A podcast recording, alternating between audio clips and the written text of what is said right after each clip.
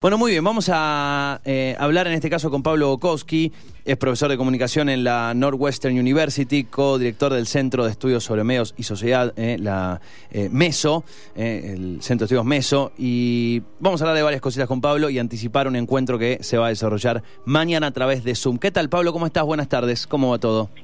Hola, buenas tardes. Todo muy bien por acá. Muchas gracias por tenerme en el programa. Bueno, un, placer, Pablo. Eh, ¿Vos tenés ahí una ventanita abierta con lo de SpaceX o no? Yo tengo acá el video, lo estamos chumeando. No, no, no. Este, Elon Musk no me resulta un personaje muy mm. simpático, así que no. sigo mucho. No, no, para nada. Es un, es un día importante igual. Es, claro, más allá de, digo, el, lanzamiento, el lanzamiento en sí. Siempre, acá nosotros tenemos una, en el programa una, una novelita eh, con, con Elon Musk y en general en los últimos, ya en los últimos años como que no está no está como muy atinado ni, en su, ni en su accionar ni en sus comentarios. Pero bueno. Eh, Pero sigue lanzando Sigue, sigue lanzando. bueno, Pablo, mañana, mañana van a desarrollar un, un encuentro virtual MESO, eh, debates contemporáneos sobre cultura digital. Eh, y si hay algo que se está haciendo ahora es debatiendo sobre el rol que está teniendo justamente todo el, el ecosistema digital en nuestras vidas, ¿no? Exactamente, es un encuentro que lo hacemos a través de Zoom a las 16 horas de 18 horas de Buenos Aires, perdón, 16 horas de acá de Chicago, pero son 18 horas de Buenos Aires. Se pueden inscribir en eh, todos los oyentes que les interese yendo a la página de Meso, meso.com.ar. Van a eh, estar cuatro conferencistas excepcionales, cuatro jóvenes investigadoras que son realmente el futuro de las ciencias de la comunicación, Silvana Leiva, Vico Andersman, eh, Mora Matasi, María Celeste Wagner y modera la codirectora de MESO, Eugenia Michelstein. Eh, ya tenemos casi 200 inscritos, así que esperamos un, eh, un, buen este, y nutrido debate ellas van a exponer cada una y después lo vamos a abrir a preguntas y respuestas que va a moderar Eugenia. Mm, ¿Tienen algún tanta tope? de gente es la única manera. ¿Tienen algún tope? No, no tenemos tope. Bien. No tenemos tope porque además eh, vamos a hacer no solo Zoom, sino que si se excede la capacidad del Zoom profesional eh, de la cuenta de negocios, la, lo vamos a también transmitir por YouTube Live. Ah, bien, bien. Como para que no quede, no quede nadie afuera. Exactamente. Hemos tenido mucha mucha repercusión, digamos, en la inscripción previa, así que obviamente, como pasan estas cosas, quizás no todos los que se inscriban se sumen, pero eh, esperamos una concurrencia nutrida y un debate más que interesante. ¿Cuáles son los, eh, los ejes para bueno quienes están escuchando y, y les interese sumarse? ¿Cuáles son? Eh, bueno, obviamente hay cuatro, cuatro speakers que van a estar justamente dando cada uno un eje distinto. ¿Te gustaría mencionarlos, al menos hacer un, un abordaje, un resumen de cada uno de los temas que se van a estar charlando mañana? Sí, absolutamente. Eh, tenemos, son todos temas de cultura digital eh, relacionados con cuestiones de género, de salud, de inmigración y de discriminación. Estas cuatro jóvenes investigadoras son todas argentinas eh, que han estado vinculados con MESO, con el centro nuestro en distintos momentos y que ahora están todas haciendo estudios de posgrado en el extranjero, dos en Estados Unidos, una en México y la cuarta en Holanda. Bueno, son eh, cuatro temas, digo, necesarios y también muy vigentes en, eh, en, este, en este contexto, pero también eh, es, es entender que hay muchos debates que venían de antes, que continúan hoy y que van a continuar, porque mucho se habla, obviamente, de esta nueva normalidad, de este momento que pasado el punto crítico de de la pandemia eh, entraremos a, convivir en este nuevo, este nuevos espacios, con estas nuevas preguntas o con, con estas maneras de interactuar distintas, pero, pero hay cosas que no, no cambiaron mucho del todo eh, y que son importantes seguir debatiendo, ¿no? Que, que la pandemia no tape el bosque. Absolutamente. Digamos, lo que hace, lo que ha hecho la pandemia en lo que hace a la cultura digital yo creo que es, por un lado, visibilizar la centralidad que tiene en la vida cotidiana. Antes pasábamos mucho tiempo conectados en las pantallas y, como nosotros venimos diciendo en el centro, daba la sensación que vivíamos en las redes y en el entorno digital.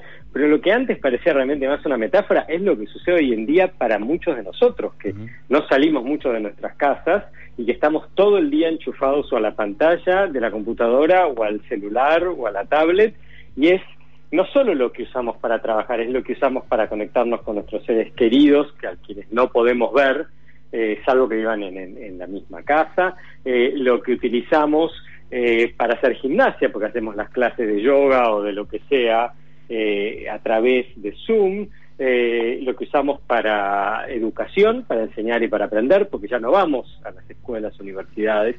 Eventualmente volveremos a ir, pero por el momento no lo hacemos. Entonces, lo primero que la pandemia, yo creo, ha demostrado en el caso de la cultura digital es la es visibilizar la centralidad que tiene en la vida cotidiana en su conjunto eh, y ha acelerado, yo creo, en ese sentido muchísimo la transformación, porque cuando la pandemia eh, pase, eh, no vamos a volver exactamente a donde estábamos antes. Va a haber prácticas, costumbres y también infraestructura que va a estar ya desarrollada en un fast forward, digamos, bastante rápido.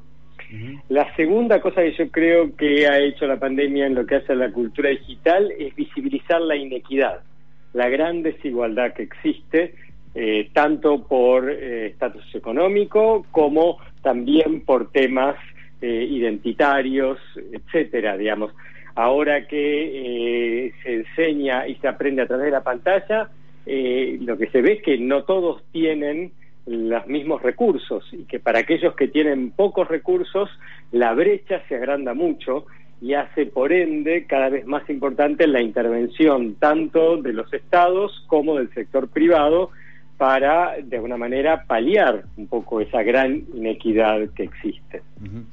Ese mm, bueno, e-, es uno de los puntos centrales, ¿no? Lo venimos hablando desde diferentes, desde diferentes ámbitos, tanto desde todo la, digo, el aspecto del trabajo, ¿no? Como eh, teletrabajo sí, teletrabajo no, pero puedo, tengo los recursos para teletrabajar, punto número uno. También lo, justo ayer hablábamos con eh, el enlace institucional del Plan Ceibal, contando un poquito qué, era el Plan Ceibal, el impacto que había tenido en, los últimos, en, los 13 años de su existencia, y también otro tema, ¿no? Más allá de punto número uno, el trabajo, punto número dos, también eh, la educación y pandemia, qué recursos hay, qué recursos no hay, eh, y como vos decís, se visibilizaron un montón de, realidades eh, que, bueno, entiendo de pronto se van a se van a volver a estar en, la, o siguen digo van a estar ahora en la etapa eh, del debate o, en la primera plana de este debate, cuáles son las estrategias justamente y, las decisiones eh, políticas que hay que tomar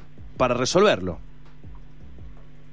Exactamente, porque si no, la brecha en los que tienen y los que no, y en los que saben usar y los que no, eh, y en las formas de uso, ¿sí? Una cosa es tener acceso, pero otra cosa es tener buen acceso, que haga posible que se puedan usar las herramientas de determinada manera por ejemplo, que se puede usar el video, a veces hay una señal muy mala, solo puedes usar audio, ¿sí? Este, o sea, hay muchos integrantes en la casa que lo están usando al mismo tiempo, que el ancho de banda lo permita. Bueno, todas esas cosas yo creo que son decisiones, exacto, que son tanto tecnologías como políticas como empresariales. Y eh, en este momento el foco está obviamente puesto en temas de salud pública, pero cuando un poco esto pase, yo creo que va, va, a dejar sobre el centro de la escena el debate acerca de cómo las distintas naciones y los distintos bloques regionales van a resolver ese problema. Bueno, es eh, uno de los, eh, hablando nuevamente de, este encuentro que será mañana a 18 horas en Argentina, eh, los cuatro ejes son distintos, importantes de hablar cada uno en su, en, su, en su ámbito. Hay un par particularmente que bien me parece a ejemplificar muy bien esto que por ahí decía recién, ¿no? Como hay debates que por ahí la, la pandemia eh, tapó un poco, decir, bueno, eh, hoy el, el, número, el último momento es el número de positivos, eh, y sin embargo, de pronto cuando se habló de la cuarentena, se puso como excepción a la persona, a la mujer que sufría violencia de género, ¿no? y en ese sentido, uno de los ejes que va a estar a cargo de María Celeste Wagner, que recién la mencionabas, tiene que ver con la cobertura mediática y qué cobertura mediática se le da a la, al acoso sexual, ¿no? Y, me parece que son temas que no pueden quedar ocultos bajo ningún bajo ninguna circunstancia y bajo ningún tipo de, de, emergencia que esté aconteciendo, porque son cosas que siguen pasando.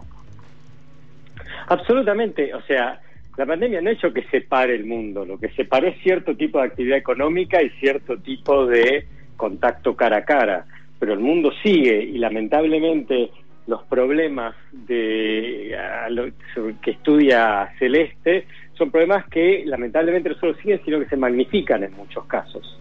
Se magnifican por la imposibilidad de salir del hogar y se magnifican también porque las investigaciones eh, han demostrado que frente a situaciones de crisis económica, muchas veces estos problemas se agudizan, problemas de violencia de género, sobre todo a nivel doméstico.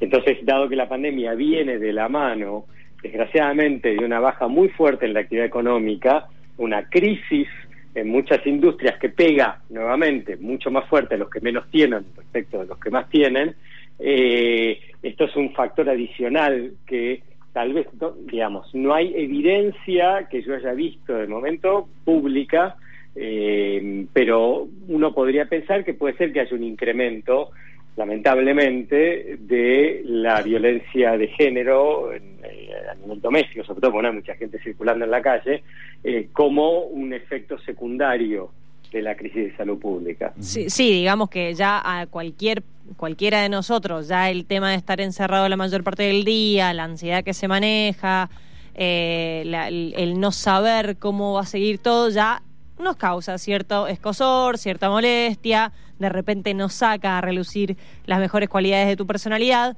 Entonces, cuando ya hay una personalidad de base violenta, podemos deducir que no es que se va a calmar por tener ansiedad. No, claro, claro. O sea, el, el, tema que es, digamos, es una pregunta, y yo lo hablaba justamente con Celeste la semana pasada, es que no hay mucha cobertura mediática sobre esto.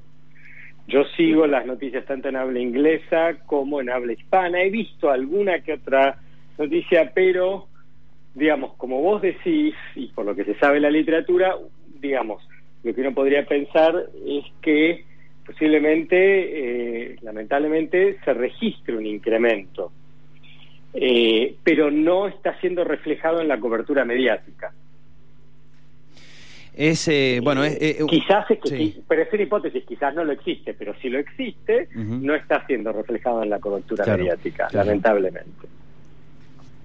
Bueno, pero, en general las noticias de inequidad tampoco reciben la cobertura que deberían recibir, digamos, de inequidad y discriminación de todo tipo teniendo en cuenta lo prevalentes que son en la sociedad. Entonces, como dicen ustedes, exactamente, eh, estos son temas que vienen de antes, que existen ahora y que van a seguir después, y por eso es importante hablar de ellos. Digo, no, quiero tirar, eh, ustedes son todo un centro de investigación, no quiero tirar hipótesis a la, así, a, la tirada nomás, pero tal vez tiene algún tipo de cobertura, uno puede ver alguna cobertura o algún informe, pero lo que entiendo también que pasa es que no hay seguimiento es la, la, lógica de la noticia cuando es noticia y cuando dejó de tener algún tipo de trascendencia o algún criterio de noticiabilidad, ya no, no sé si tiene los mismos minutos o directamente no tiene ningún tipo de tiempo, ¿no? Lo que pasó en, en, Azul, ¿no? En, Villa Azul, o, lo que viene pasando en sectores muy vulnerables de, de, algunas, en algunas villas en Buenos Aires, eh, tuvo y tiene cobertura, pero habrá que ver eh, si la situación, o sea, si cuando deje de ser eh, noticiable, entre comillas, eh, a ver, las personas van a seguir viviendo ahí y probablemente van a seguir teniendo un montón de vulnerabilidades y no va a seguir siendo noticia. Sí, es importante lo que decís. Lo que las investigaciones previas muestran es que los medios de comunicación cubren este tipo de temática de dos maneras distintas. O lo hacen de una manera episódica, como decís vos, que, uy, pasó algo, lo cubrimos y cuando uno, dos, tres días, cuando se termina la noticia en desarrollo, se deja de cubrir, o lo hacen de una manera estructural o sistémica, entendiendo que aquel, aquel incidente que se cubre en realidad es el reflejo de un proceso que es subyacente, del cual uno ve solo una manifestación, pero hay muchas más de lo que uno no se entera. Eh, me parece que, o sea, por lo que se sabe investigaciones previas, en general los temas de violencia de género suelen ser tratados por los medios de comunicación como temas episódicos, no como temas estructurales. Uno de los grandes triunfos, yo creo, del movimiento feminista y del movimiento de Ni Una Menos es haber llevado a la agenda mediática este tema de una manera transformada, es decir, no es algo episódico, es algo sistémico y estructural. Sí, tal cual. Eh, mm, y entonces me parece que eh, lo que estamos viendo en la pandemia, porque, digamos, quizás, o sea, naturalmente los temas de salud pública, algunos, eh, digamos, de, de, porque este es el tema de salud pública, pero, digamos, más específicamente relacionados con, con el virus y la propagación, la infección, etcétera, pasan a un primer plano, sobre todo en una situación de gran incertidumbre. Eh, pero me parece que es importante para los medios de comunicación no perder de vista que están todas estas temáticas que también tiene que ver, digamos, no solo está el tema de la violencia de género, también hay temas de, digamos, de, de inequidad, de pobreza, etcétera, que se magnifican en una situación así. Sí, sí, eh, sí, sí. Y cuyo tratamiento también suele ser episódico en lugar de estructural o sistémico. Bueno, otra de las, eh, un, un, par de investigaciones que, que publicaron desde, en meso.com.ar tiene que ver con otra de los, de, de, de, algo que también venía de antes, pero que se intensificó a un punto de ser eh, cada vez más peligroso eh, en diferentes aspectos, ¿no? Eh, hablamos mucho de los, eh, los movimientos antivacunas y hoy cómo circula desinformación a través de las, las plataformas de, o, la, las, las, aplicaciones de mensajería instantánea. Y ustedes justamente también estudiaron el tema y qué pasa con la desinformación que circula a través de, de WhatsApp, qué tanta bolilla le damos y qué eh, tanto nos damos, eh, nos damos cuenta o, o, ponemos el ojo en si eso que nos están pasando eh, tiene algún sustento o no, si es cierto o no, si está chequeado o no, y lo seguimos compartiendo. Correcto. Eh, pues te referís a una investigación que hicimos a finales del 2019, eh, liderado por Eugenia Michelstein y eh, Celeste Wagner. Yo tengo un rol más de como consultor sí. externo, eh, en el cual lo que buscamos entender era cuánta credibilidad se le asignaban a la, desinformación que circula por WhatsApp sobre temas eh, científicos y médicos, particularmente calentamiento global y vacunación, haciendo un experimento en línea, o sea, de manera al, al azar a una porción de la gente a la que se demandaba la encuesta se le mostraba un titular con información verdadera y a otra porción también al azar eh, se le mostraba el mismo titular pero con información falsa, o sea, similar en cuanto a tema pero con información falsa. Y se le pedía que evalúen cuán creíble le parecía cada una de estas dos eh, noticias y eso es número uno, número dos cuánto eh, estarían dispuestos a, hacerla circular por WhatsApp y la gente eh, a la que se le daba la información no verdadera eh, le asignaba un nivel de credibilidad más bajo y estaba menos dispuesta a compartirla. Uh -huh. el, el, el, más allá de los tecnicismos, la clave acá es la siguiente. Desde hace cuatro o cinco años, cuatro años, digamos, desde digamos, el, el referendo por la paz en Colombia, Brexit y la elección de Trump, tres grandes eh, votaciones que se sucedieron en cuestiones de meses en el 2016.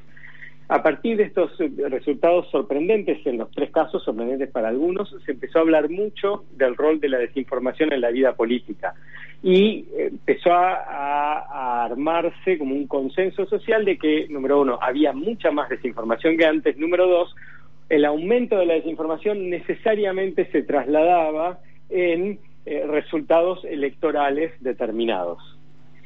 Eh, lo que nosotros intentamos con esta investigación y lo que colegas en distintas partes del mundo están intentando ver es si esto es realmente así, esto es, si la gente cuando está expuesta a información no verdadera, eso inmediatamente cambia lo que piensa o lo hace actuar de una manera distinta de lo que hubiera actuado. Y lo que nosotros vemos en esta uh -huh. investigación, y también están viendo colegas en distintas partes del mundo, es que la gente, digamos, como yo puse en un tweet cuando sacamos ese, los resultados, la gente no come vidrio. O sea, no significa que eh, entienda absolutamente cómo funciona todo, pero que hay un cierto nivel de anticuerpos, si se quiere, en el público frente a el contenido informativo, que la gente está relativamente alerta y por ende el aumento importante de la desinformación no necesariamente se traslada en resultados eh, inmediatos. Esto hay que ponerlo en contexto en el caso argentino, a diferencia de otros países, eh, en Argentina hay un grado bastante alto de desconfianza del sistema de medios, bastante escepticismo, sano escepticismo diría yo, eh, que hace que la gente esté bastante más alerta y quizás en países que históricamente han estado menos expuestos a esto o donde eh, el sistema de medios ha tenido un, grado más alto de credibilidad, como por ejemplo en Estados Unidos o en distintos países de Europa continental. Ahora, vos eh, justo recién citabas el hecho de, bueno, en los países donde históricamente es menos creíble o hay menos credibilidad para con los medios y demás, de repente la gente está más atajada, más como que mmm, sospecha más de las noticias que le, que le llegan. ¿Qué pasa en el caso de cuando son noticias que no te llegan de una fuente, sino como que te las mandan? Eh, en ese caso, ¿cómo, cómo, cómo actúan, en, cómo actuamos en Argentina o cuáles fueron los resultados? Eh, la persona que emite, que manda el mensaje, empieza a jugar el rol un poco del medio eh, según quién me lo manda, entonces confío más menos. No, es medio, es interesante eso, digamos. Eh, es mixto un poco el resultado. No necesariamente confío más si me lo manda alguien, número uno, al menos que yo conozca muy bien quién es esa persona, número dos. Eh, y lo que pasa en los grupos de WhatsApp es que uno está a veces en grupo de WhatsApp y hay alguna gente que uno conoce y otro que no, o que gente que uno conoció hace un siglo. O sea, yo tengo grupo de WhatsApp con amigos de la secundaria, sigo siendo muy amigo de ellos, pero es un grupo, digamos, ya hace más de un rato que terminé la secundaria. este, eh, es un grupo chico, entonces en realidad me sigo dando con todos y sé en qué andan, pero depende del grupo de ciento y pico de personas. Y yo qué sé yo, lo que piensan hoy en día, gente que yo conocí hace 30 años. ¿Me explico? Sí, o, cómo se manejan. 35 años. Exacto. Exacto. Entonces me parece que hay como un, efecto medio complicado ahí. Eh, pero indudablemente las redes son un filtro muy importante en cómo la gente se informa. Pablo, eh, bueno, recordamos, estamos charlando con Pablo Bokowski, profesor de comunicación en la Northwestern University, codirector del Centro de Estudios sobre Mesos, eh, Medios y Sociedad, meso, meso.com.ar. Eh, anticipando la charla de mañana, recordamos, mañana 18 horas, eh, debates contemporáneos sobre cultura digital, eh, pueden ingresar de manera gratuita, tienen que llenar un formulario, se lo podemos pasar por WhatsApp, no hay ningún problema, al que quiera participar. respecto a este estudio que me decían hicieron sobre fines del año pasado, ¿piensan replicarlo post pandemia? a ver si ha cambiado algún resultado, si si se ha marcado hacia algún lado o hacia el otro. Eh, no necesariamente post pandemia, pero el estudio fue hecho en el contexto de las elecciones del 2019. Pues esto es una pequeña parte. Nosotros estábamos interesados en ver temas de percepción y prácticas del, del público respecto de la desinformación, tanto política como científica como médica. Eh, ojalá podamos, porque requiere financiamiento, habría que conseguir financiamiento nuevamente, eh, replicarlo en el contexto de las elecciones de medio término del año que viene, pero no necesariamente en el contexto post pandemia. Son estudios bastante laboriosos y eh, nosotros trabajamos artesanalmente, para decirlo de alguna manera, sabes que tenemos una gran, gran este, organización entonces, un, año de, entre medio necesitamos para procesar los datos, los resultados, escribir y demás. Pero sí interesaría hacer un seguimiento cada dos años. Bien, bien, bien. Y obviamente la, conducta va mutando, los usuarios también van medio más, allá, otro, otro tema que influye muchísimo es el sesgo ideológico, pero eh, más allá de eso también es cuál es nuestra conducta y como, bueno, bien decían recién, también la fuente, ¿no? Si es un medio, si es un conocido, si es un amigo, un familiar. Bueno, es, es muy diverso, me imagino que no, no debe ser sencillo abordarlo tampoco. No, y lo que pasa es que la gente va aprendiendo a lo largo del tiempo. Claro. Eh, las formas de desinformación evolucionan porque, digamos, los emisores intencionales de contenido eh, falso, porque hay gente que lo hace inintencionalmente, pero las usinas de información de contenido falso evolucionan en sus prácticas y en sus tácticas y también la gente va aprendiendo. Entonces es, es como un objetivo dinámico que uno persigue, que se modifica a lo largo del tiempo, eh, tanto en la emisión como en la recepción, lo cual hace más difícil la investigación, pero también más interesante. Pablo, muchísimas gracias eh, por, por el tiempo, por la charla. Eh, los invito a ingresar a meso.com.ar, donde allí hay un montón de, estos eh, informes. Pueden acceder a los informes completos. y bueno, a través de también de, de meso.com.ar pueden acceder a la info sobre este encuentro del día de mañana. Muchísimas gracias por tenerme en el programa y esperamos a todos los oyentes eh, que se quieran sumar eh, mañana a las 18 horas en el encuentro virtual de Meso. Gran abrazo, Pablo. Muchas hasta gracias. Lo mismo, gracias por ustedes.